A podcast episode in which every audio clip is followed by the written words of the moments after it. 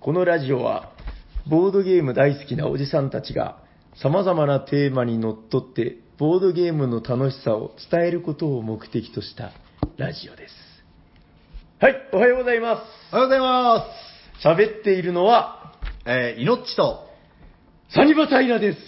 よろしくお願いします。お願いします。はい、ということで、ヤコウさんまで消えちゃったということ で。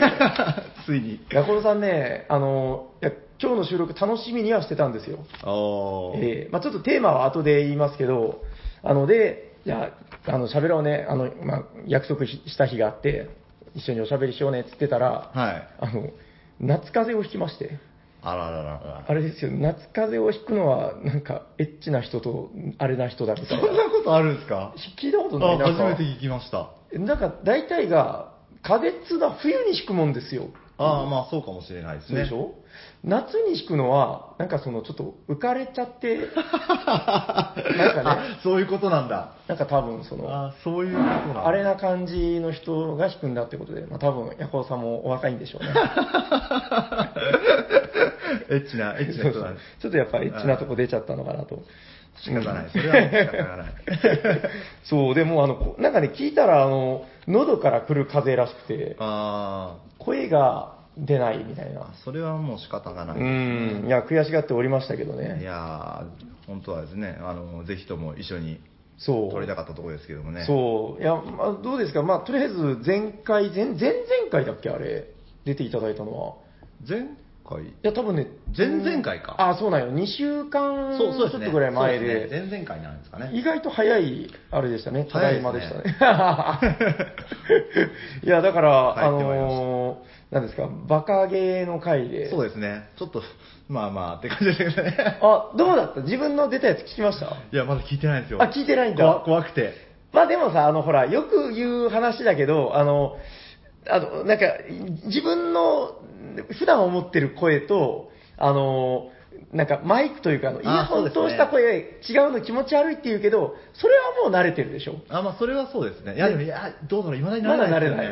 あ、そ慣れないですね、やっぱりう。。やっぱ、あの、ほら、ミュミュージックというか、あの、あのバンドマンあるあるでね。音源作ったりするときですそうねそうその自分の歌を聴いたりするわけですけどでもどうだろう、その、歌を聴くのと、喋りを聞くのってまたちょっと違うんじゃないのどっちも違和感はやっぱありますけどねういん。まだにいや嫌とかは思わないですけどああ。それよりもなんかちょっとこう、うん自分が喋ってる内容がちゃんと喋れてるかどうか が怖くて、怖くて聞けてないんですいよやね、。おおむね好評でしたよ。あ、よかったよかっうた、んならばよかったです。で、まあなんか言ってたけど、あの、まじもりさんがね、そあの次はぜひぜひですよ。参加したいということいで、や、本当、うんぜひ一緒にその話をしてみたいですね。そうね、ちょっとこう、バカゲークラブみたいな感じで こう、集まって、ひどい盛り上がりようになりそうですけど。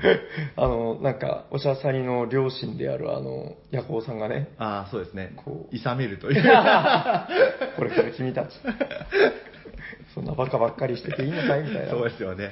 うんいやいやいやいや。まあ、それもでも楽しそうですね。それもまたやりたいところですね。ぜひぜひ。あのーいや、ちょっと全然関係ないんだけど、なんかほら、あの僕、オープニングトークは割とどうでもいい話をしたいなっていうのがあって、はい。あの最近僕はですね、あのまあ、ネットフリックスとかで、ああーのまあ、ちょっと前話してましたけど、あの評価っていうなんかアニメを、あにあ京アニのですね。そうそう、なんかね、いやぜ前回その話をしてたんだけど、はいあの京アニが大変だったでしょ。そうですね。猪木さん、割とアニメは見るあ見ますね方ですよね。はいうん、で、あのーだからね、まあ、もうこれだから繰り返しの話になるけど、まあ、はしょるけど、あのー僕が見見始めて、あいいなーと思ってたら、京アニのあの事件が起おきて、ちょっとなんかねー、タイムリーだったんですそね。う、嘘だろみたいなあー、それは確かにあったんだけど、ショックでなんかありますこう最近見てたあれとか。今日、あー、最近ですか。別に京ア今、ニじゃなくていいよ。今期はですね、あ、今期とか追いかける人なんだ、ちゃんと。一応追いかけてますおねー。あのー、ロード・エルメロイ。全然知らない。え、あちフェフェイトのやつですね。あフあ。ェイトうんのうんうんうんゼロの人が主人公で、その人のその後ええの話みたいな感じなんですかね。あじゃあそれは基本的にあれだねフェイトを追いかけてないとしなんというかまあでも全然別物なんですよあ、そうなんだ。なんかミステリーみたいななんかへえ。なんか推理物というかはただもう作画と音楽が素晴らしくてそれでもうひたすら見ているというあ。へえ。あ、今期それが。今期まあ、あとうーん面白いかどうか好きか嫌いかっていうのはちょっと別として僕が個人的に気になってるというか衝撃を受けたのははあのつえ通常攻撃がお母さん。そうお母さん通常攻撃がお母さんって何 通常攻撃全体攻撃で2回攻撃のお母あのタイトルすごくないですかあれさん。見たあ、見ました見ました見たんだ。それこそどう、どうあれ。今日今日見ましたああ、ああ、どうですかえ、1話から見てる一んだ話よ一ね。話だけとりあえず見ましたええとりあえずじゃあ、その、なんだろう、この、ベネというか、その、ベネか、ノーベネかみたいな、そ の、どうでしたあいや、わからない。ちょっと、まだわからないまだまだこう、噛み砕けてなくて、ちょっとああ。こういう、なんだろう、こういう世界があるのかっていう。ああ、あれ異世界転生ものなんでしょそうなんですよね。で、お母さんと一緒に異世界に行っちゃうんですよね。そう、そのなんかだから、あの、説明文みたいなのは読んで、で、お母さんがめっちゃ強くて、お母さんに嫉妬する息子みたいあな。あ。 どういう設定それって いう。まあじゃあ、とりあえず第2話を見てみようと思ってます。そうですね。今、今ちょっと見てみようとりあえず見てみようと思ってる。そうですねああ。いや、あれ僕も気になってさ、どうなんでしょう ね、みたいな。まあわかりました。いやちょっと、まあ1話を見る価値はある。あるんじゃないんですかね。わからないとも言えない。まだ、なんかもやっとしてるけどそれすらも、それすらもちょっともやっと、まだなんか、あうんすごいなんか、なんかすごいな、これはっていうところねでえ終わってるというか、まだ。なんかさ、ちょっと僕も見てないから何とも言えないけど、作がすげえ微妙じゃないなんか。うーん、なんかそうですね。顔、ちょっとその、歪んでる感じというかなんか、まあでも割と最近、あの手あそうの、ななんだんでしょうね、ナロー系とかね。あーやっぱこう、いっぱい作ってる分、そこまでアニメーションとしての出来は、あーどうかなって思う部分もあるんですけどね。むしろそこじゃないみたいなそう、話な多のか分、な。多分そうじゃないですか、 ね。もう僕はなんかその、この、この系譜がどこまでたどり着くのか、どこに向かおうとしているのかっていうのが、ちょっと気になってるんですよね。確かにだからもう、ナロー系っていう言葉僕最近知ったんだけど、なんか世間にもう、もういいかなみたいな空気が流れつつある今日この頃、今度はこれで来たかっていう。そうそうなんですよね。あれ、だってあうの、んだいぶ遅れてアニメ化されるあそうなんだみたいで、やっぱり。へえ。でも、だから原作終わってるやつとかも結構あるうみーたいですよん。でも、その原作を僕とか知らないんで、うんうんうんもう、だから今がま さに、な何年か遅れで、あーそのムーブメントを体感しているみたいうん。なはい感じはいはいですよはねい。なるほどね。ちょっとわかりました。じゃあそれはちょっと私も見てみますよ。ぜひぜひ、うん面白いですよ。ちょうどだからね、今いろいろ見終わって、次どうしようかなっていうところなんですよね。あーうおすすめん。ですわかりました。じゃあ、それちょっと見てみます。ただ、あれですよ、あの、今回のテーマ、じゃあ、ぼちぼちいこうかなと思うんですけど、そうですよね。割とその、そういうサブカルチャー文化と無関係じゃないよっていう確かに。話で、これね、だからね、あの、もしかしたらタイトルき見て、あの、あ、こ俺は別に興味ねえって思う人いるかもしれないけど、これ、ちょっとその、近代ボードゲームにいろいろ波紋を投げかけてる、そうですね。なんというか、その、ネタだけに終わらない作品だと思うんで、今回ちょっと、テーマとしてね、いや、すごい、素晴らしいと思いまはい、取り上げさせていただきました。す。はい。では、本日のテーマは何ですか、岩地さんあ、もう僕ですかいっちじゃおうゃあ、いっちゃいますおよ。願いしますダンジョンダンゲロス、D&D ですね。はい、よろしくお願いしまおす。願いします。。ということで、まずあの、D&D っていうところがまずやばい。これやばいんですよね これ大事、判決的に大丈夫なんですかね。まああれですよ、あの箱にはまあ、D&D とは書い書ていていない。ないです。書いてないですよね。ツイッターとかではあの作者の方がバンバン D&D って言ってましたけそう言ってるかどらそうそうそうそう。いいのかな言っちゃって。まあどうもいいんじゃないですか。 まあまあわかんまなあ、いけそどこら、そのギリギリの感じもすごく好きですそようね。です。ね。じゃあまずちょっとこう基本情報から参りましょう。そうですねあの、おしゃさに的に言うと、あの、前作である、えー戦闘破壊学園ダンゲロスボードゲームっていう、ありますね。このね、あの、まあ、マルチバトルというかね、これも素晴らしいゲームですね。本当にはい、殴り合いゲームの、まあ、もう僕は結構これ傑作だと思ってるんですけいど。や、僕も大好きです。こはれい。まあ、これの、えー次回作として満を持して発表されたのが、こちら、ダンジョンダンゲロス。こっちはすごいですよね。はい、基本情報からまず参ります。えープレイ人数が1から4人で、えープレイ時間が90から120分ってことで、国産ゲーにしてはかなりの、まあ、重量級。そうですね。はい。まあ、そういうゲームなんですけど、まず、そうですね、基本システムからいくと、えーまあ協力ゲームですね、基本が。そうですね。はい。ということで、まあ、あの、協力ゲームの、まあ、ダンジョンアタックをしようみたいな。うん。はい。そうだな、もうね、ちょっと話さないといけないことが多すぎて、そうですね。 どこから行こうかなっていうことだけど、まあ、あの、以前取り上げたけども、それもだいぶ昔なんで、はい。あの、もうね、あの、おしゃさにが一、二桁、あの、十何話ぐらいで確か紹介した、したんですよ。あの、もうほんと昔、原作付きゲームの回っていうので、お、あもあ、はやぜ前作をですか、あ、そうそうそう、前作のああそういうことですねももはやね、あの、あれです、えっと、ポッドキャストでは、あの、古すぎて消滅していってて、あの、インターネットのおしゃさにブログの方でしか多分聞けない、ああ、ログ、そこでログを。そうそう、ぐらいの古い回なんで、ちょっと改めてじゃあ、その、ダンゲロスっていうのはどういうカルチャーなのか。 そうですね。そこから説明するべきかもしれませんちなね。みに、いのちさんはもう知ってる、その、成り立ちから。そうですね。あのーうんネットのやつそう。ですよね、確か。最初は、だからゲームだったんですよね。うんですね。それがまた面白くて、そのネット上でそのいわゆる SNS じゃないけど、そのなんかネット投稿みたいなもので、なんか俺の考えたキャラみたいなのをみんなが投稿すると。ああ。、で、その投稿したキャラクターで、えーなんていうんですか、こうネット戦をやるシミュレーーションゲームみたいな、っはいはい。ていう話みたいですね。なんか、ざっくりとした情報は、以前私も調べて、ちょっと知ん。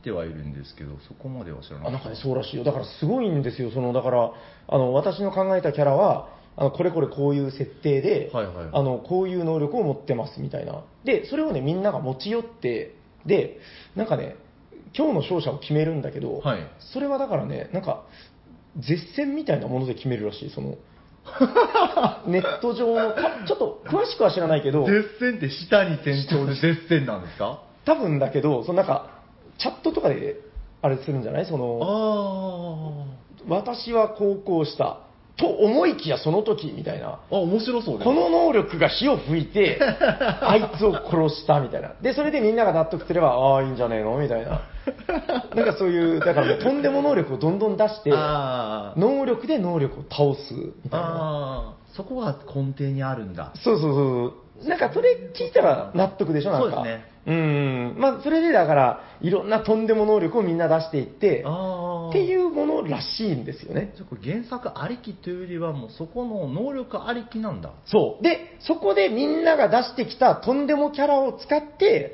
えっと、このゲームの作者が、あの、加賀美京介さんってはいはいおっしゃるんですけど、あの、その加賀美さんっていう方が、えー、まあ、その、みんなが投稿した、なまあ、あれですよね、だから、筋肉マンの、あの、僕の考えた超人みたいな、はい募集したやつですね。そのキャラクターを使って小説を書いたと。これが世間で割と有名な、あの、戦闘破壊学園ダンゲロスっていう小説、ライトノベルみたいな。わなんですよ。そこまでは知らなかった。そうなんですよ。だから、あの、ほら、僕らが好きなキャラクターいるじゃないですか、そのダンゲロスのね。はいあれ、だから、ほぼほぼ、その投稿されてき集まったキャラクターなんだって。すごくないですかマルチメディアミックスなんですよ。すごいんですよ、だいかやら。、それであの、うん。シナリオの完成度ですかそら、ね。う。いや、すごいですよね。いや、だからまず、その、じゃあまあわかりました。ここでまずひとまずライトノベルがありまして、はいはいこれに関して話すとね、また長くなるんですよそう。この話もちょっとしたいけど、確かに終わらなくなっちゃいますね。めちゃくちゃ面白いからね、あれね。面白いです、もう。あの、とんでも能力バトル系なんだけど、その、能力バトル系の裏にもう一個そのすごいロジックが仕掛けてあって、うんそうですね。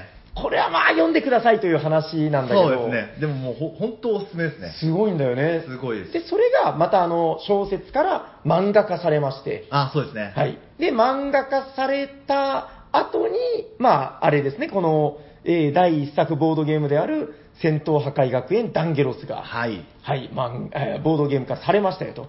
で、あっちはだからまあ、なんつうか、あのーま、バトルロイヤルというかね、そうですねう。ん、まあ、ただあれもね、結構その非凡なゲーム、あの、いろいろね、賛否両論はあるみたいですけど、おー僕はすごく評価してて、あのね、バランス、ぐったぐたのめっちゃくちゃなんですよ。まあ確かに。ただ、あの、何回も僕遊びましたよ。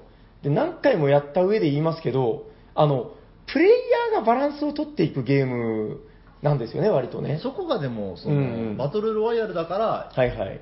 成り立つというか許せるんだよね許せるんですよねそう。だからで、その、いわゆる、あの、各地のプレイヤーたちが、俺の考えたキャラクター、はい好きな漫画のあのキャラクターを、あの、このゲームに参戦させるためにカード化しました。ああ DIY そう、DIY カードってやつが、もうね、今、何百枚もできてるんですよね。ですねで、それをコピーしてみんな使う。で、また作者の方が、あの、商用利用じゃなければもう全部 OK って言ってるんでそ、うらしいですねだからもう、なんかね、あの、あのアニメのあのキャラとか、平さんもなんかああ、いっぱい作りました。僕、あの、ジョジョとか好きなんで、なんかそういう能力バトル系のもの全部しっくりくるんですよね。そうですねそうで、それをみんな持ち寄って、あの、もうて、とんでも能力なんで、あの、バランス結構崩壊するんだけど、うんその、崩壊したキャラをゲットした人は、やっぱ叩かれるんですよ。そうですね宿命ですねで、ちゃんと成り立つんですよ、ゲームが。不思議なもんあでー。それはでも、うんこのバトルロワイヤルの仕組みが本当うまいこと落とし込まれてるのかなっていう感じはしますよねそう、まず、それがまずだから、第一作の戦闘破壊学園ダンゲロスですこ。れは本当面白いな、面白いですうね。んで、その後2年ぐらいですかね、経って、えっと、今年のゲームマーケット、あ、その前にあれですね、あの、えっと、クラウドファウンディングか。あそうですねで、そうはそうえっと、募集がかかりまして、今年で出ましたよね、確かね今。年出ましたね今年発表されたのが、えー冒頭に話しました、こちら、ダンジョンアンゲンダンゲロスでございます。もう噛んだぞ でね、これあれなんですよ、あの、ちょっと、僕、やって結構やっぱ感銘受けまして、おあのね、作者の方に連絡したんですよ。おなんとあいや、あの、ポッドキャストで紹介していいですかみたいな。おおいや、実はね、あの向こうから、あの、いろいろ、あの、オファーとかがあって、でお、その、その中で、あ、ちょっと自分こういうもんなんですけど、いいいっすかって言ったら、あ、いいよと。勝手にやれよと。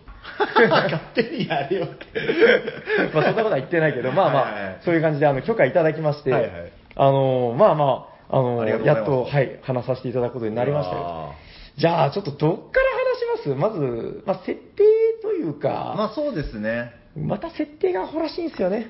これ素晴らしいですよねまあもうこのダンゲロスがゆえの設定というか、そうですね。なんか、まずだからダンゲロスってのは何かっていうと、あの、まあ、ちょっとあの、前話したんだけど、えー希望ヶ崎学園はいっていう高校がありまして、これだからあの、超能力者であるところの魔人っていう人そうですね種族というかね、これだからひ人間だったんだけど、もうその能力に覚醒した瞬間、もう人ならざるものになってしままあうとい能う力者みたいなことですよねそうですねマジンってその魔人が集められた学園なんですよと。はいで、まあ、あの、ちょっと以前も紹介したんだけど、あの、入り口に、あの、危険って書いてるんですよ。デンジャラスって書いてるんですよね。で、近所のが、あの、いや不良学生がね、読めなくて、おめえらこれが見えねえのかダンゲロスって書いてるだろうがということで、近所の不良たちからダンゲロスと呼ばれてると。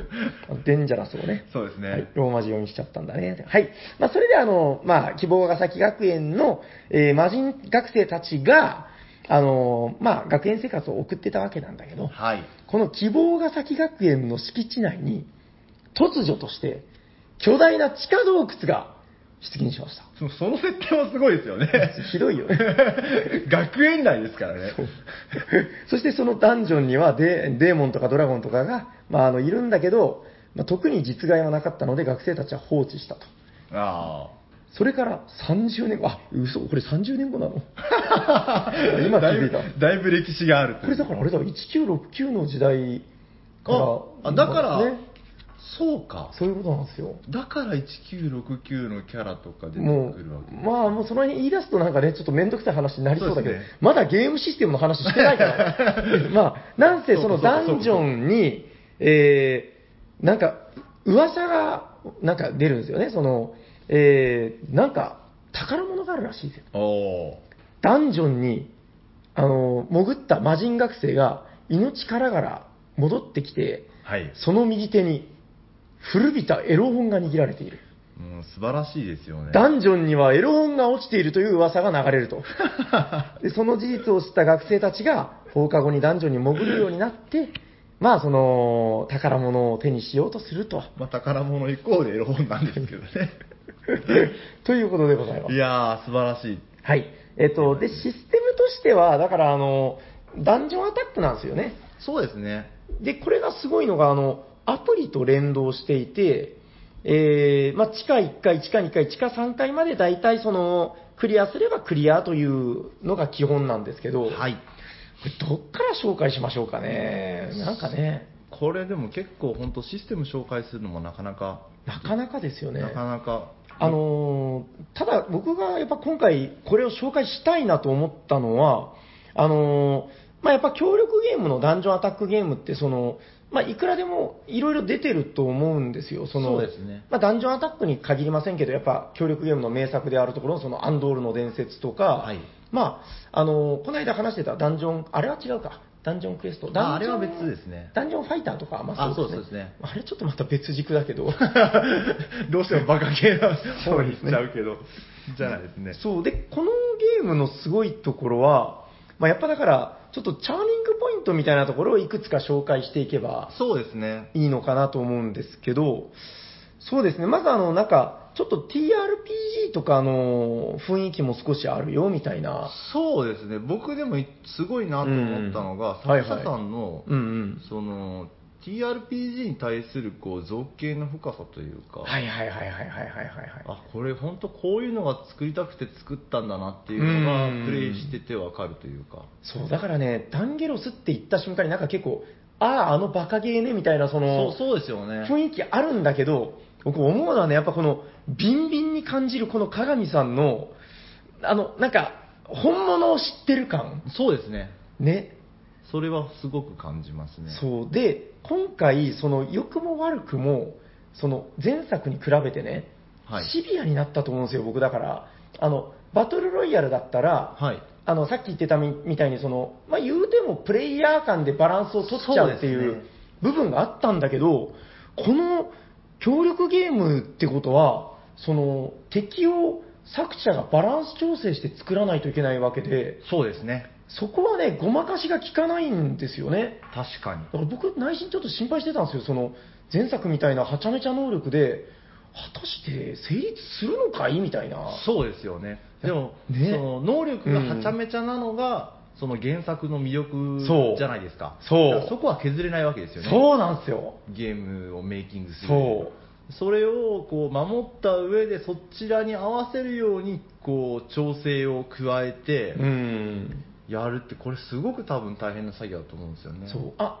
いのっちさんもあれですか、あの、キックっていうか、あの、クラウドファンディングしたあ私はしてないあ、してないんだ。あのね、これ、僕この話もしたかったんだけど、あの、クラウドファンディング僕したんですよああ。で、あの、する、キックというか、まあ、キックじゃないんだけど、まあ、ファウンディングすると、あのね、鏡さんのメール、なんていうんだっけ、あれ。メールがずっと来るやつ。あの、メールマガジンあメールマガジンはいが、その、キックした人たちに来るんですよ。は開発中、あああ開発日記、その1みたいな。あそうなんですねそれが、あの、やっぱね、それを見てる段階で僕はあの、あ、このゲームはやっぱすげえゲームになりそうだぞと。あの、だから、今日もバランス調整をした。ああちょっとこの能力弱すぎて、これ無理ゲーだね。次また頑張ります、みたいな。おおで、どんどんどんどん、だからもう、何十回何百回と鏡さんがその、一人でバランス調整してるすごいなメールマガジンっていうのが来て、なるほどねと。うで、んやっぱそこでねあ、ーなんかいろいろ、この能力はちょっとあれだったから微調整しましたみたいな。あまあそういうことをして磨き上げていったゲームですよあと。いや本当そうすごういですねん。いや、そのあたりがやっぱすげえなと。うんやっぱちょっと僕が思ったよ独自要素っていうので言うと、あのーまずアプリを使ってることで、あのーそうでこれがね、あれなんですよ、やっぱだからアプリが毎回セッティングを指示してくれるんですよね。はいで、このアプリの良さっていうのは、あのー今だからね、この時代はこう新しくなってきてて、だんだんそのアプリと融合したりとかし始めてますけあど、で出てますねね、で、僕、今回これ、本当すげえなと思ったのが、はいいのちさん、あの、チュートリアルやってないでしょ。やってないんですよね あれね、すごいですよ。あの、だから、ついに完璧なチュートリアルが来た。そんなですかあ僕ね、だからね、試し、ものは試しと思って、ルールブック1行も読まずに、チュートリアルでやってみたんですよ。すごいですね。いやあの、だからね、アプリなんで、あの、もう全部、ちゃんと指示してくれるんですよ。あこれはだからね、紙のルールブックではちょっと難しいところもあって、そうかいや、できないことはないですけどね。できないことはないけど、でもものすごくこう助長になってしまうというかうーんもう文字数が半端じゃないことになるってことですよねそれをアプリの中で、あのーこのゲームというかね、あの登場人物である、土星義達也、はいはい達也じゃねえな、拓也だ。土星義拓也っていうのがいまして、はいえーこの生徒会長土星義拓也が、あのプレイヤーを呼び出すとこから始まるんだけど、おお君たちに頼みたいことがあるみたいな感じで、はいで、あのとりあえずあのキャラクターはこれを選びたまえみたいな。あ素晴らしいですねもそううそこもそう分かりやすいようにしてくれるんですねこれがチュートリアルなんですよね。そうですねで、うーん、で、敵は今回、あの、ゴブリンを用意しておいたとか言 って。超超面倒見いいじゃないです か生徒会長そうそう。君たちにはこいつらと戦ってもらおうと思うということで、ゴブリンがもうすでにあの、生徒会長についてるっていう。なるほ ど その辺だからね、もうランダムでやりにくいところは全部もう仕込んでくれてるんですよね。でもそれはありがたいですよねそうチュートリアルとしてはそうじゃないとチュートリアルにならないからね。そうですねはい。で、まあ、その、全部この土星儀拓也の言うことを聞いてたら、もう全部ルール飲み込めちゃう。素晴らしいいや、だからもう本当このチュートリアルをね、あの、ポンポンって押しながら言うことを聞いてるだけで、セッティングも全部できたし、それいいですねルールも、戦闘ルールとかも全部飲み込めたし、もう最後までいけて、その、もう細かいことも全部教えてくれる。ああいや、もうだから本当ルールブック読まずにいけましたよ。それはすごいですね。そう、だからこのまず、アプリと連動したことによる、まあ、完成型チュートリアルそうですね。これは、まあ、その、すべてのゲームでできるかと言われれば難しいとは思うけど、ああ、そうですねちょ。っとでも、一つのタイプとして、その、今後いろんなゲームで使えるところは使っていったら、やっぱり、画期的ですよね、でも確かに。すごいと思うんですよ。そう、だからその、ルールブックを読める人、読めない人みたいな話もあって、ああそれがやっぱボードゲーム文化のなんかね、こう広がりを阻害しているところも僕はあると思うんですよ、やっぱ。まああるかもしれませ。うんん、あとやっぱ、実際わにかりにくいこも。うんうんプレイしてみないと、そうルールの言わんとすることがそ理解できないっていうパターンうんもまあまああるじゃないですう。か。あります、あります。その書いてることはうんなんとなく理解はできるけど、えこれだからこのルールってどういうふうにこれ現状で聞いてくるのうんっていうのが実際プレイしないとわからないっていうのはやっぱありますもんねうそう。だからやっぱプレイしながらインストっていうのはすごく僕は正解だとそう思っでてするねん理にかなってますよねですけど、そう。で、やっぱこのチュートリアルの完成形ってやっぱこれだよなっていう。おーそれをだからその、まあ、チュートリアルインストが上手な人が、その、このように全ての家庭にいればいいですけど、まあやっぱそうもいかないんで、 そうですねやっぱ初めてボードゲームを買って、ルールブックの分厚さに、こうね、打ちひしがれる人絶対いると思うんですよ。まあまあまあ私もよくありますよね それに対する一つの回答としてい、や確かにそれってかなりあうのん素晴らしいことかもしれないですねこれはちょっともっと評価されるべきなんじゃないかいなやというのが、確かにまあ一つ。うん。で、まあやっぱそのシナリオの拡張性っていうのもあって、ああそうですねそう、加賀美さんがその気になれば、どんどんその新しいシナリオも出るし、あの、これ見ましたこれ。あの、あれ我々デラックスっていうのをね、そうですねあの入手して、あシのナリオが通常版よりもそうそうそう多いというシナリオの説明見たこれ。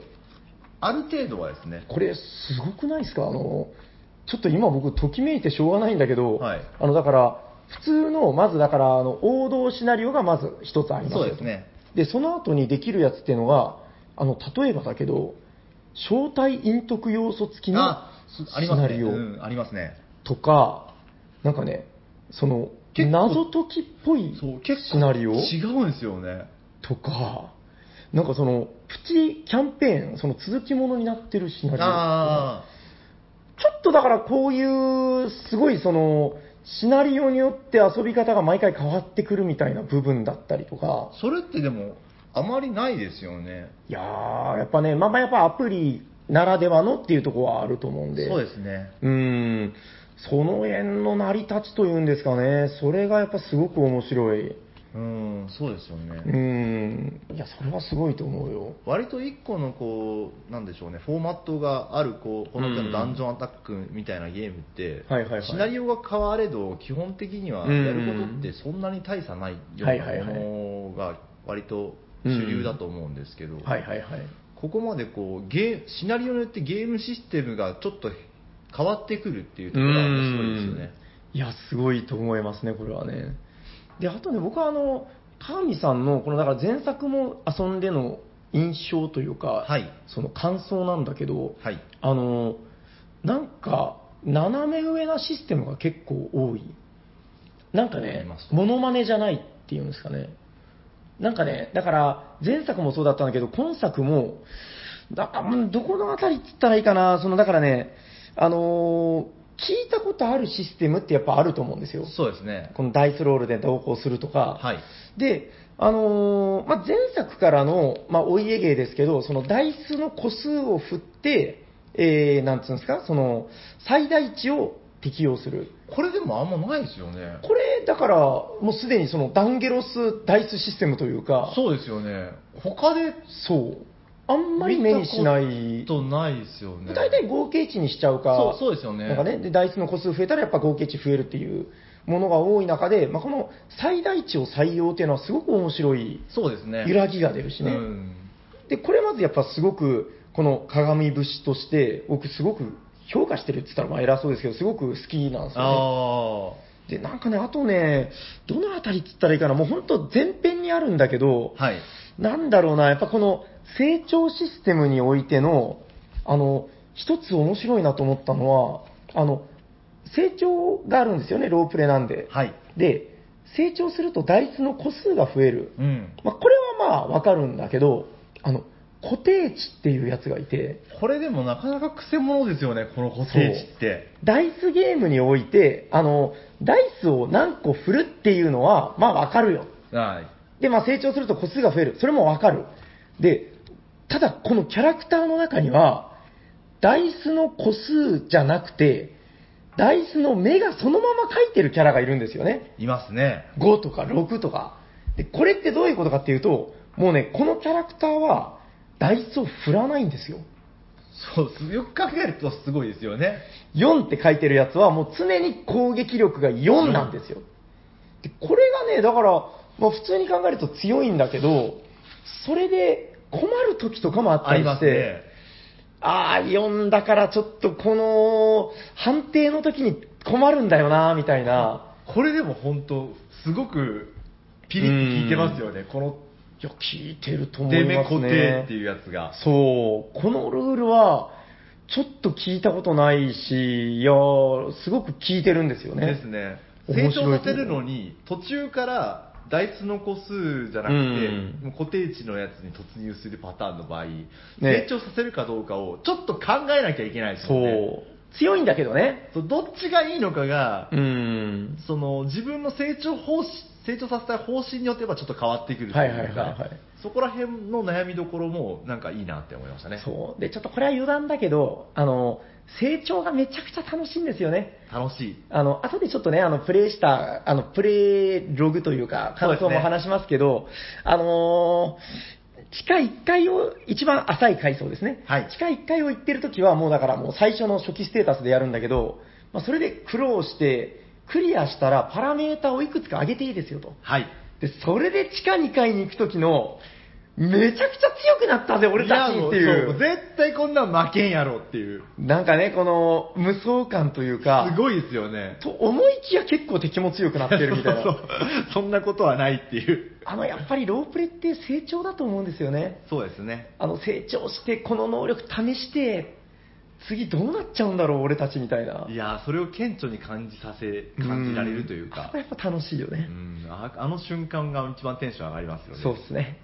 そう。じゃあちょっと話戻して、はいあの、もう一つ僕が、あの、鏡さんのゲームで、このシステム聞いたことねえな、すげえなと思ったのが、はい。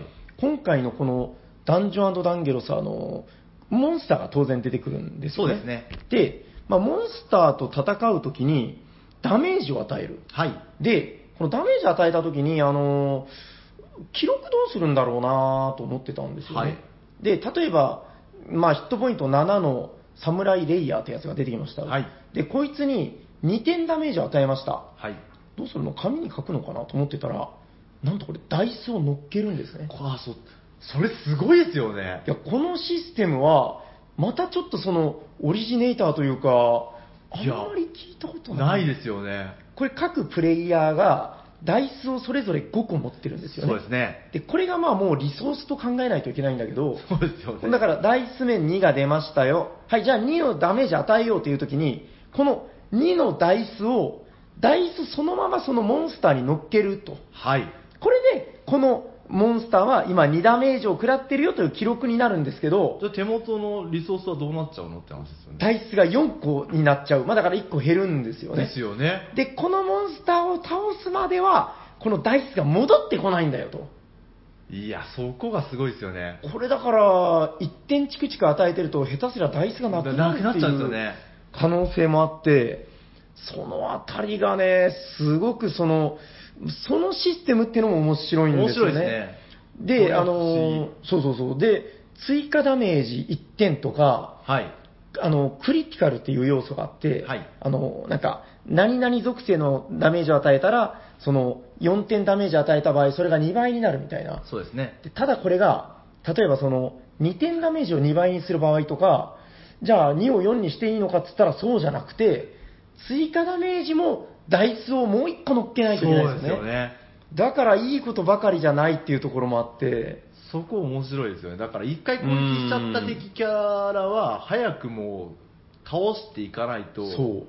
もうニッチもサッチもいかなくなっちゃうぞっていうことですよね。倒しきらないとそうダイスが戻ってこないというところが、これはでもやったけど、やっぱすごく効いてるんですよね、ルール的に。いやー、これはかなり面白いですね。うんそうだからそのあたりとかも、なんか、当たり前に遊ばせていただいてるけど、なんか、あれ、こんなルール今まであったかなってい確かに言う、われてみると、本当、結構ねそうですね。そう、なんかわちゃわちゃしてるように見えるけど、割と尖ったルー尖ってますね。ル、ねえかなり。で、それがまたその結構斬新なんだけど、あれ、なんか違和感はないですよね。そうなんだよスね。ッと入ってくるっていう。そうなんですよ。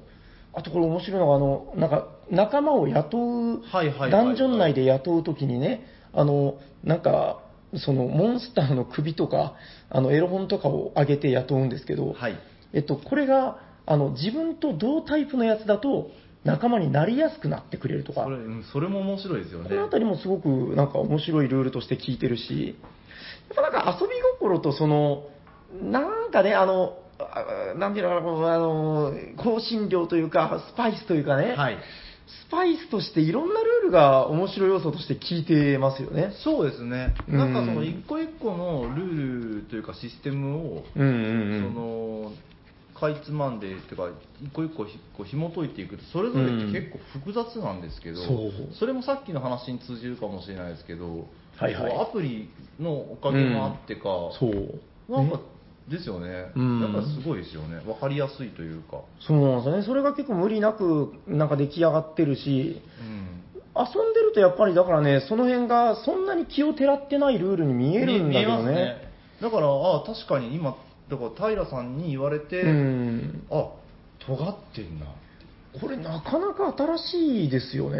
確これかにこれだから、その、ダンゲロスっていう、この作品にもし興味がなくても、あのー、なんていうんですかね、その、まあ、協力ゲームが嫌いじゃなければ、ね、そうですね僕はでうもんその中でも割とアメリカ系のはいはいはい。ゲームが好うん。きな人は結構ハマるんじうゃないかなと思いますんね。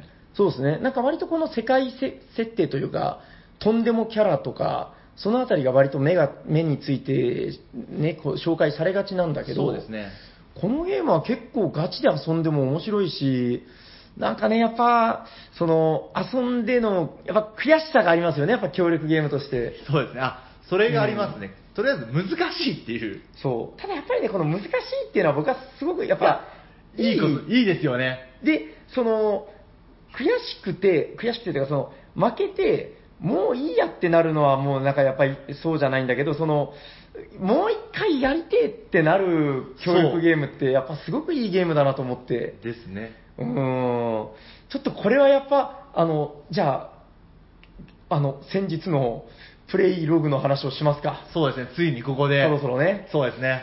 えっと、まあ、とりあえず、あの、いのっちさんとこの収録に先駆けて、まはだい遊んでなかったんだよね。そうなんですよ。私、所持はしてるんですけど、まあ、はい未プレイで、まあ、その、収録のためにちょっと撮っておこうということで、初プレイをさせていただきました。ですね。で、こう集まって、まあ、当日、その、まあ、偶然その辺を歩いてたゲーマー2人を、まあ、捕まえて、 はい。まあ、ちょうどベスト人数の4人で遊ぶことになりまして、はい。はい。えっと、でですね、あの、これはちょっと基本情報として、そうですね、この辺りも少しずつ紹介しながらいけばいいかな。そうですね。あの、各プレイヤーが、あの、おすすめの遊び、遊び方として、えー、なんかあの、プレイタイプ、例えば攻撃タイプであったり、はい。まあ、いわゆるアタッカー、ファイターみたいなね。はい。で、そして探索タイプ。はいこちらはまあシーフみたいなそうです役ね職ですね。宝箱を開けたりとか。はい。えそして、えー術師。はい。これはまあ、ウィザードというか、あの、遠隔攻撃を得意とする。そうですね。はい。そして、えー体力タイプ。これはタンクですね。あの、はい前線で敵の攻撃を受けて、まあ、盾ですねうんいわゆる仲間を守るという。はい。この4つのタイプからそれぞれ、まあ、いろんな選択肢あるんで、えー好きなキャラを選んでパーティーを組もうと。はい。はい。で、まあ自分はね、えっと、確か探索そタうイでプしたのね大銀河はい超はい一郎を選びまして、いのちさんなんでしたかね。私は、あの、この、あ広島ちゃん。はい、邪剣の広島ちゃ ん。これね、キャラクターの紹介すげえしたいけど、まあちょっと長くなるんでね。もう思い入れがあるから、やっぱ。もうめっちゃ面白いよ、これ設定がね。ですよね。まあまあ、これはちょっとまあその話ですね原作をぜそうひですね読んでいただいてね。はいまあ、なんせじゃあこれでププレイヤー決めまして、キャラクターを。はい、まず潜りました。はい。えっと、じゃあもうサクッと走りますよ。はい。 1回目のプレイ。地下1回でゲームオーバ ー。もうこれが悔しくてね。あれなんで時間切れ時間切れですね。でしたよね時間切れです。いや、もうなんだよと。いやなんだったのかなあれは、あのーもう出目がととにかく振るわなかったんですよ。あ、思い出した。足が遅かったんだそう、鈍足だったんですよ。基本的にもう鈍足なんですよ。そう。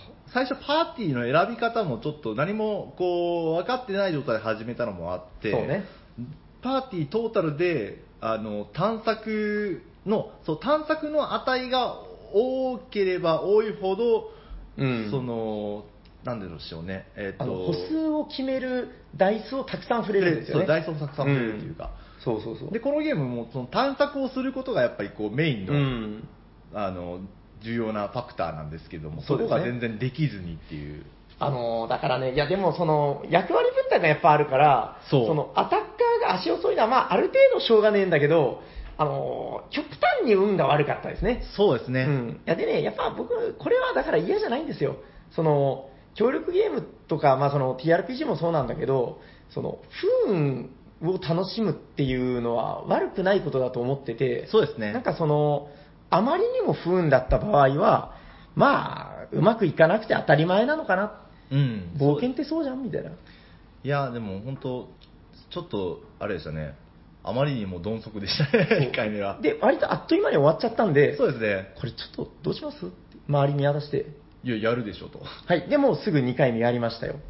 で、もうこれもはしょっていいですかはい1回でゲームオーバーでした。 でしたねもう、次は2回目のちょっと考えたよ。えっと、なんでしょうかね。あ2回目はあれでしたねあの宝箱の会場が全然うまくいかなかったんじゃなかったっけあれが2回目か。ですねえっと、あ、そうか。そうですねあ思い出し平さんの出目があんまり振るわんかったんですよた。違うよ、ほら、あの、アプリの、 あ難易度がすげえ高かったんよ。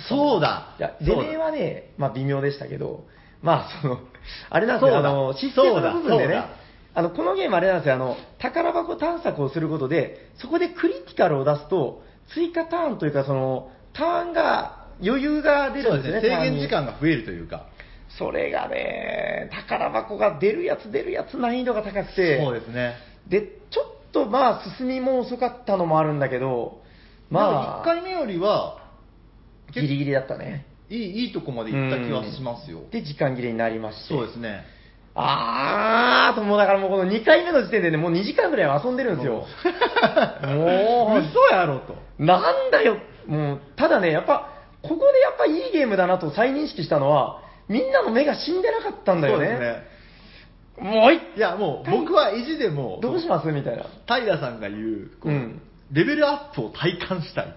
そその気持ちがう。、レベルアップすると楽しいんだよねっていうのを、なんとか味わわせたくて。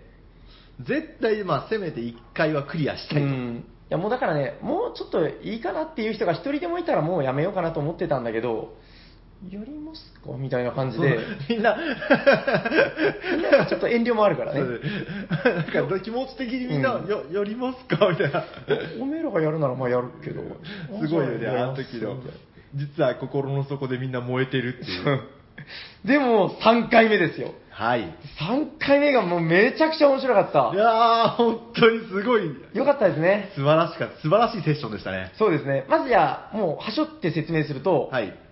地下1回クリアしました。そうなんですよ。はい、えっと、地下1階はね、だからまあ割と順調に、まずその大成功も出したし、その、それ以前に、うん、 2回目のプレイぐらいから、最初うんのパーティーの選び方をみんなで慎重に考え始めたんですよね。そうだ、そうです。そう。初め何も考えずに、うんうんうんパーティー全体でのバランスを考えずにやってうまくいかなかったっていうのもあるから、ちょっと考えていこうよと。そう。で、なんかね、こう役割分担とか、そうですねこれそこがは移動だとかね。そうですね、そこはうまくいくようになったっていう。そうですね。で、まあ、割とだから地下1階、結構、なんでしょうね、こう、ちゃんとレベルアップも C のい、や、割と余裕がある感じでクリアできましたね。うん、で、しかもやっぱなんかその経験値ですよね、プレイヤーとしての経験値。そうですね、そこがでかかったとう思います。ん、やっぱその3回目の冒険ともなると、そうですね。もうもう4人ともね、そうですね。うん、まあ、やっぱ慣れてきた部分があるんで、それがやっぱでかかったのかなと。そうですね。まあ、やっぱ一回クリアしましたよ。いや、嬉しかったな、本当。で、まあ、レベルアップして、このレベルアップがやっぱすげえ楽しかった、いやその、めちゃくちゃ、どれ上げる、どれ上げるっつって、そうですね。で、やっぱここもね、やっぱみんな大したもんで、ここで、この、誰を上げるのが、パーティーとして一番いいのか。そうそうそそれを話してねう。。そこは協力ゲーム。ですね。で、やっぱその、みんなそれぞれね、新たな能力を身につけたものもいれば、そうですあねれなんですよね、仲間をあの増やすことで、その仲間の持ってるアビリティを使えるようになるんですよね。はい。で、これがまあ、いわゆるだからそのアビリティが増えたみたいな感じで、プレイヤーのできることが増えていくそうです技ねが、スキルというかですね。で、まあ、その、パラメータも上がってるし、はい。おおこの能力やっぱ使えるよなとか、そうそうそうそう。お前すげえ強くなったなとか。僕の邪剣のめちゃくちゃ強かったですからね。強かった強かったいやもう絶対誰にも負けんやろみたいな。そうだからちゃんとこの前線に出れるキャラはもうすごくしっかりそう成長していやいやいや。まあ面白いよいや、そうで地下2階進めてです ね割とでも早かったですよ3巡目ぐらいですかそうですね。 3巡目ぐらい確かね覚えてますあの初めての宝箱あ、そうですね。一発目でした開ね。けますよで私覚えてますあの探索能力をマックスまで振ったんですよ、はい、振ってましたね。、であの5つのサイコロを振れるようになりましたよもう絶対いけるやろと。で、これあの、宝箱を開けるときは5つのサイコロで、まあその、だから判定をすることになってたんですよ。はい。で、まあ何ですか、1、2、5みたいな、はい。あの、まあいわゆる、まあ詳しい説明は省きますけど、1か2か5かの出目が出れば、まあなんせ成功。まあそういうことですね。バカじゃねえの、こんなもん出るに決まってる5じゃん個ありますからね。あのー皆さんちょっとよく考えてみてください。この5つのダイスを振って、1も2も5もでも、1と1つも出ない。はい。そんな人見たことありますかありませんって。そうだろいいから黙って見てろよって、まあ、僕がそのシーフ役だったんですけど、俺は見たらダーン出ない。 僕らもちょっとなんか嫌な予感はしたんですよ、あの時。いやでもね、僕はまあ内心楽しんでましたよ、その前振りみたいなのを。で、これで出なかったらまあ美味しいな。まあでも、さすがに、まあまあ、そうですね。確率で言ったらだいぶいやですよだいぶ、だいぶ低いですよ。あの後僕、20回ぐらい振ったけど、毎回出てたからね。 で、どうなったんですかで、はい、失敗しました。はい。あーってなって、まあなります。デメリットのところを見ると、今自分がいるタイルが90度回転すると書いている。はい。で、このゲームあれなんですよ、あの、タイルにマップが書いていて、はい僕がいたところがね、あの、一直線の道だったんですね。でしたね。はい。で、偶然ですけど、周りをすべてもう通路に囲まれてて、で、90度5555と回転すると、と、私が歩ける道が壁に挟まれまして、まあ、ありていに言うとあの閉じ込められたんですね。 さよならっていう。ということで、あの、早い段階で、あの、宝箱を開ける役割であるシープが、まあ、脱落っていうんですかね。もう、だって、 平さんの手番、ほぼほぼすることがないっていう。で、このゲームね、あのね、1人プレイとか2人プレイでもいいんだけど、はいそうだったとしても4人キャラを使って遊ぶゲームなんですよ。はい。まあ、それで、さっき言ったようにそのバランス調整をみっちり組まれてるゲームなんで、はい。まあ、3キャラじゃクリアはほぼ無理なんですね。ということで、もうみんなその、僕以外の3人がね、もう、死んだ目になって、あのなぜか僕だけすごいやる気があるっていう。お前ら何やる気なくしてんだよ。頑張れ お前だよって お前だよ前を見ろお前だよ諦めるには早いだろ離脱してる。るじゃねえかよっていう。僕はもうずっとこの閉じ込められたところで、あの、右行ったり左行ったりしてるっていう。あーすごいまあ、やっぱり無理でしたね。でも、結構惜しかったけどねい。や、三残り3人になったのが割と早い段階だったじゃないですか。の割には、結構いったから、あれ本当、平さん生きてたらいけいた。けてたと思い ます。いけたんですよ3回行きたかったな行きたかったですね。まあでもね、やっぱそういう部分も含めて、ちょっともう悔しい な、もう一回やりてえなって。やりたいですね。うん、なってるんで、ちょっとこれまた近々絶対やりましょう。あの、いややりたいやりたいダンダンジョンのダンゲロス第2回を。いやーぜひぜひ本当にね、どうですか。まあ、そんなこんなで、あの、まあ、まとめというかね、そうですね。どうですか、ダンジョンダンゲロス。いや、素晴らしいです。あの、ちょっとだけもうちょっと喋らせてもらえると、はいはいはい。あの、あれですね、さっきアビリティの話が出まうんしうたんけうど、んうんまあ、この、なんだろう、あの、まあ、国産ゲームで、しはいはいばしば見られるパターンですけど、こううんコンボ要素というか、はいはいはいはい。まあ、前作の時からもそうですけど、コンボ要素で強くなる、そしてうん自分だけのコンボを組んで、それを武器にして立ち向かっていくっていうのが、うんうんうんうん。なんだろうな、やっぱ僕も好きですし、他の人も日本の人結構好きだと思うんですよね。面白いもんね、やっぱね。面白いですよね楽しいですよ。で、なんかちゃんとね、その、それが相性な、みたいなのがあるんですよね。ありますね。このキャラクターのこの能力にこの能力噛み合わせたら、あ、神みたいな。いやこれもううん本当説明できないけれども、ぜひあのまだ未プレイの方はですね、こうんの面白さを体感ししていただきたいなと。これすごいですよいやね。本当すごい。で今日まあもう何度も話してるけど、やっぱりこのワンアンドオンリー感、唯一無二なシステムがいっぱい詰め込まれてるんで、そうですね。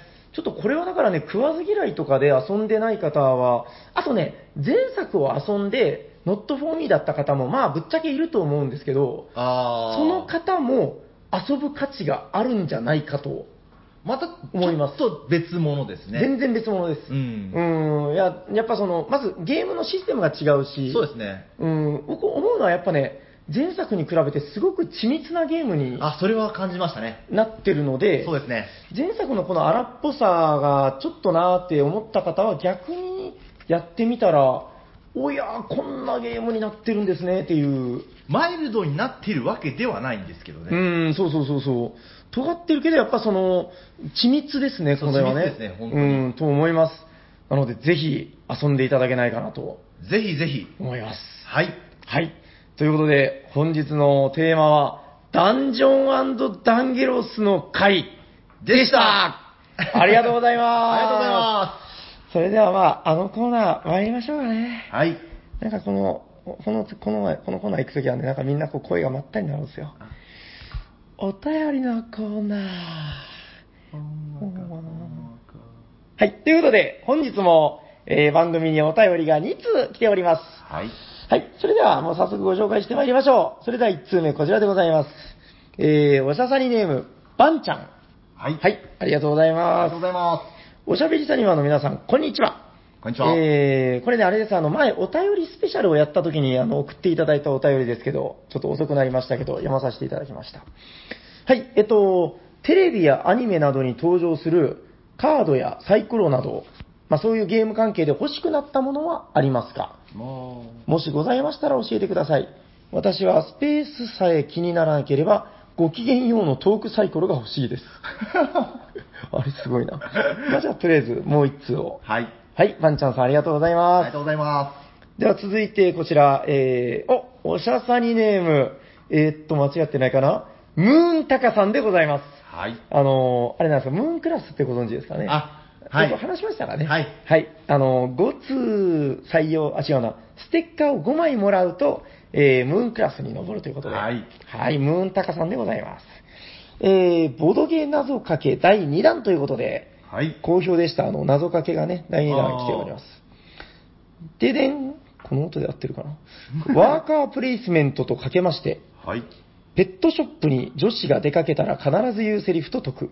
はい。その心は、わー、かわいい。絶対欲しい。かっこ、わーかわいい。絶対欲しい。おー。たかっちです。続きまして、アグリコラとかけまして、 はい。夏休みが終わったのにまだ一社からも内定をもらえていない大学4年生と解く。はい。その心は、どちらも職の確保に苦労します。おー。たかっちです。あこれいいですね。うまいですね。はい。。えー続きまして、アグリコラの第5ラウンド終了後、はい。 夫、あ、これセリフです。部屋の増築もしたし、スタートプレイヤーの権利も取ったし、次にす次にすることはあれしかないな。妻、もうあなたったら恥ずかしいわ、ぽ。 夫、今夜は寝かせないぜ、ハニー。こうして夜は更け、第6ラウンドの朝が始まった。とかけまして、おーここまでが、はいはい。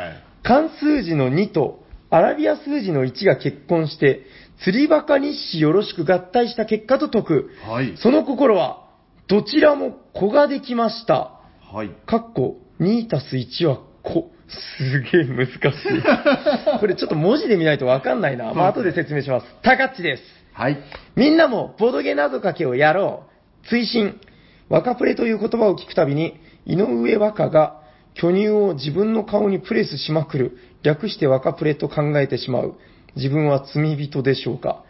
おしゃさりの皆様、えー往年のお笑い、お笑い、えー俺たちひょうきん族の懺悔の部屋のようにジャッジしてください。よろしくお願いします。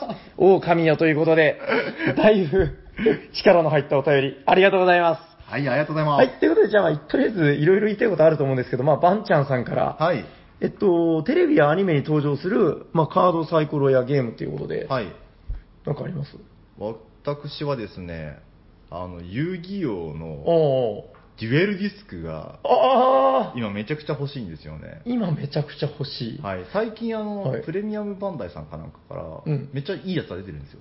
それって、あの、あれですか手につけるやつそうそうです。あれか。あのアニメの中で、あれかその遊戯遊戯が君がですねあれでしょあの、だから、手には、いちょっとした机をつけれるやつでしょ、そうです。あっこにこうカードを置いて戦うわけですよ。あれ、理にかなってますからね。机がなくても、できるけど、理にかなってんのかな立って遊べるんだからね。 まあまあまあ、そうですね。うんあの、海馬社長の声が聞こえるんですよ。あ電池が。電池、電池で。すごい。おーそれが今ちょっと欲しいですね。それはちょっといいですね。いいですよねちなみちなみに結構高いんじゃないですか。 結構高いですね。あで、ークラータが大人のおもちゃだね。なんか大人の、大人ですうんね。完全に大人のおもちゃです。まあ多分、万は行くんじゃないですか。万は行きますね行きますよね、行余きま裕すでね。なるほど。それはまあいいですね。はい。私がね、ちょっと欲しいのは、あれです、あの、ちょっとね、あの、マニアックなネタになるんですけども、ジョジョの奇妙な冒険で、はいあの、第3部で、はいあの、ダービーズ・ギャンブラーっていうのがいまして、ああの人の使ってたポーカーチップとトランプを、なんかね、あの、ゲームセンターのプライズで再現したっていうのがあるんですよ。ー友人が持ってます。そう、あの、その友人、あれあ、僕の知ってるあの人じゃないかな。ああ、そうですね。あの人でしょあの人、あの人。あれいいよねそあれ欲しいっすよねあれいいですよね。あれなんですよ。あの、だから、あの、ポルナレフの魂を、シャッシャッシャッシャッシャ ッって、あの、知ってる人ならわかる動きを、あの、5等分にしてね、ポルナレフの魂を5等分にしたという、あのチップがついてるんですよ。あれすごいですよね確かトランプもね、若干そういう意匠になってて、ああそうそうそうそうあれ欲しいなあれいいですよね、うん、と思ってます。はいはい。あれだからプライズだからもう売ってないと思うんですよね。どっかで欲しいな。はい。ということで、バンちゃんさんありがとうございますあり。がとうございまで、もう一つ、こちらもちょっといろいろありましたけど、じゃあまそうずですね、どの謎かけが良かったですかす私個人的には2個目あ、あの、食がもらえてっていう。そう食これ普通にいいよね、いいですよこれねですごくよくできてえーる夏休みが終わったのにまだ一社からも内定をもらえていない大学4年生と時、その心はどちらも食の確保に苦労しますというはいなるほどね。アグリコラといえば、まあやっぱりもう食料の確保がもう厳ねしいという、食料不足っていいやもううキーワードは。これいいですいやね素。晴らしいいや、これだからね、あの、僕がずっと長いこと、ボドゲ川柳とか、ボドゲ謎かけ、誰か送ってくださいって言ってて、はいやっとちらほらとね、ああーの、送ってきていただく。やっぱ、ちょっとあの、ハードル高いのかなと思ってましたまけあど。ちょっとそうですねうん、いやーもうどんどんいいですよ。あこりんがなたい感でじすねで送っていただいて。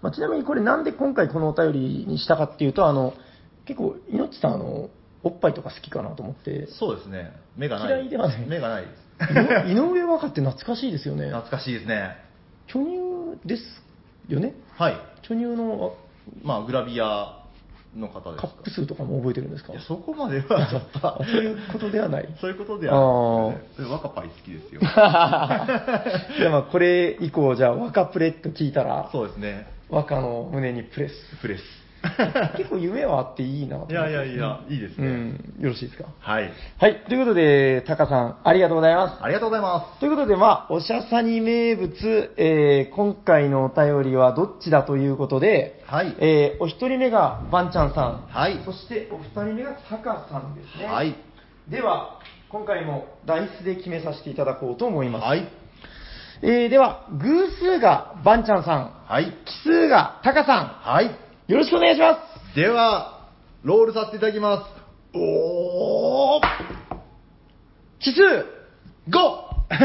奇数はタカさんおめでとうございおめでとうございまますこれね、バンちゃんさん、は、初じゃねえか、前かなまだあの、はまあ、早い方だったんですけど、タカさんまたあの、あれですね、ムーンクラスになって勢いがついちゃいましたいね。やーすごいはい、ということで、タカさんおめでとうございます。はい、ということで、まあ、この番組ではお便りを募集しております。はいえー、お便りはツイッターの DM か、えー、っと、なんだったかなあ、えっと、Gmail、はいえー、お、おしゃべりサニバ、シャワー SHA、はいえー、アットマーク Gmail みたいなやつまでお便りください。 みたいなははい、ここをね、よく覚えてないですよね。はいあれ、なんか送ってくれるときに、あの、なんか、ご住所とか、ステッカーくださいまで書いていただいてたら、あの、苦労がないですよということで、おはいすすめでございます。お願いしますはい、ということで、お便り待っております。ということで、ホットゲームいきまい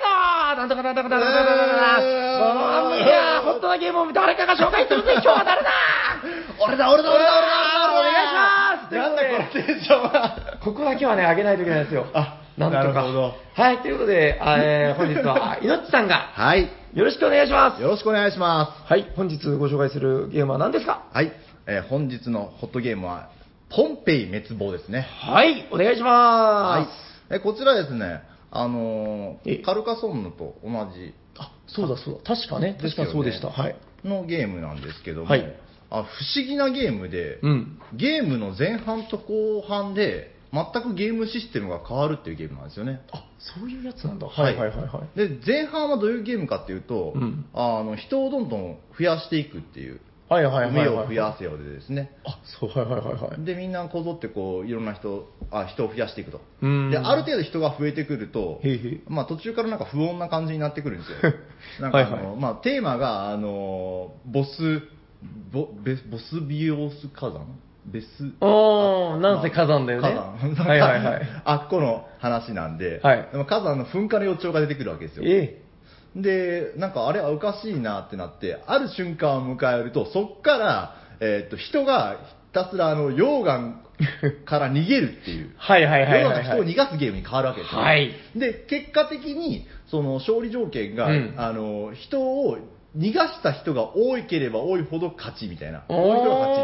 うゲームなんですよねああ、なるほど、なだるかほど。ら最初にいくら人を増やしても、うん最後逃がすことができなかったら勝てないんですよあ、でも、やっぱあれですか、増やしてないと逃がせない。そうですねああ、なるほど。じゃあ、増やす分が分母になるというか。まあそうですねあーまあ、どこに増やしていくかみたいなのがあってそこも大事あなあー、んですけなどるほど、なるほど。であとこのゲームあの面白いのがその、まあ、ボードに立体型のこの火山のあの、まああーがついあてりるんまでしすたね。うん。であの溶岩がやってきて溶岩が人がいるところにこう乗っかるとですねそこにいる人が死んじゃうんですけうんど、うん。あのまあ、そのどどこかのプレイヤーが自分の思惑で溶岩を好きなところにある程度置けるんですよああ、なるほど。ななので人が自分以外のプレイヤーがいっぱいおるところのマークに溶岩を置いちゃってでその溶岩で当たった人はどうなるかという とみんななくなっちゃうんですけどうん。その時にあの火山の中にこうつまんでほたり捨てるんですよね ええ ー、ゴミ箱みたいに。だか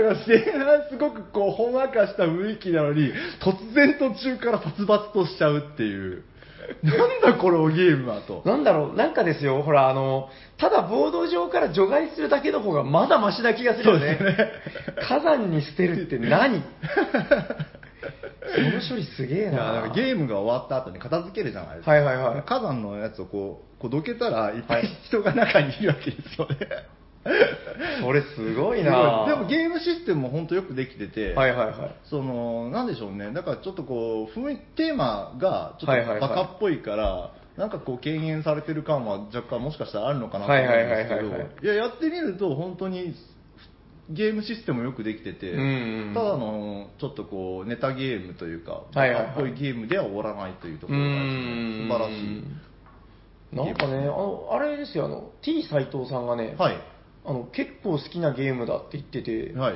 で、ただなんか、あのー遊ぶ相手が見つからないって言ってたんで、今度遊んでやってくださいって。あぜひぜひ、うん僕もなかなかあれが好きだっていう結構割と有名なはずだけど有名じゃないのかな、あんまいりや、一時期話題になりましたよ。